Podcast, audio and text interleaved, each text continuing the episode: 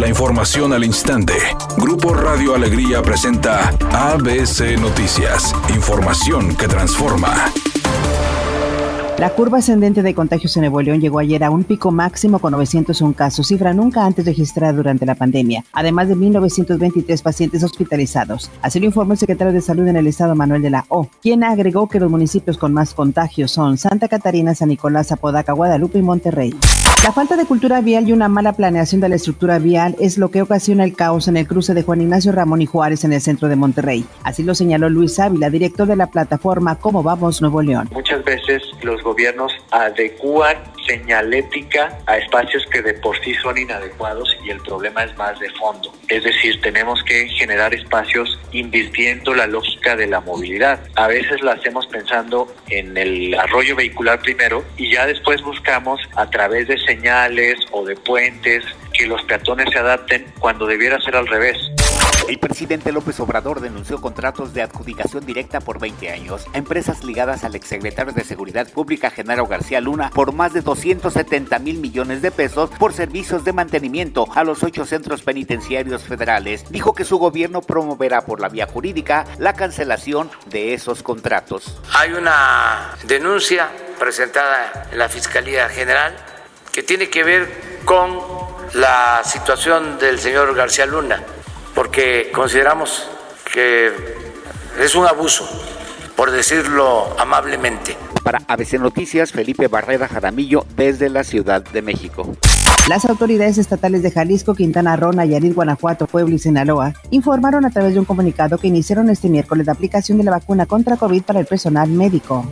La Cámara de Representantes de Estados Unidos votará en su momento sobre el nuevo juicio político contra el presidente Donald Trump tras el violento asalto de sus seguidores al Capitolio el pasado miércoles, donde murieron cinco personas, acusando a los demócratas al mandatario de incitar a la insurrección.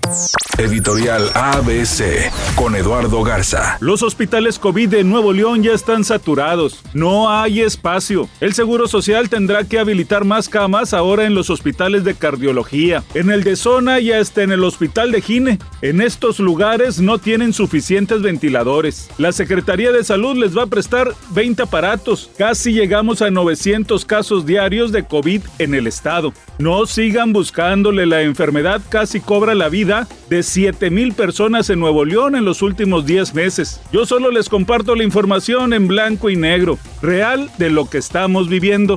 River Plate se quedó al borde de la hazaña luego de vencer dos goles a cero a Club Palmeiras en la semifinal de vuelta de la Copa Libertadores. Y es que al conjunto argentino le faltó únicamente una anotación para mandar el partido a la tanda de penales. Aunque los goles de Roberto Rojas y Rafael Santos Borré pusieron a soñar a toda la afición del millonario, el tiempo no fue suficiente y con la expulsión de Rojas, el panorama se veía sumamente complicado. Así, el conjunto de Palmeiras logró meterse nuevamente a una final de la Copa Libertadores luego de 20 años. Tal parece que la cantante Madonna no le tiene miedo al COVID ni tampoco a las sanciones por romper el confinamiento de varios países. La cantante vive desde hace unos meses en Estados Unidos. Sin embargo, durante los últimos días se la ha pasado de viaje. Ya fue a California, ya fue y vino a Egipto, ya hasta estuvo de gira en Malawi. Y no solo eso, sino que también compartió videos en sus redes sociales paseando por el Reino Unido. Nos reportan un accidente en la avenida Morones Prieto pasando la avenida Betty Leal en el municipio de Guadalupe. Está sobre los carriles ordinarios para que tome sus precauciones. En esta misma avenida, pero a pocos metros de llegar a Santa Bárbara en el municipio de San Pedro, nos reportan un incendio en el lecho del río Santa Catarina para que también lo considere. Está sobre el carril de baja velocidad.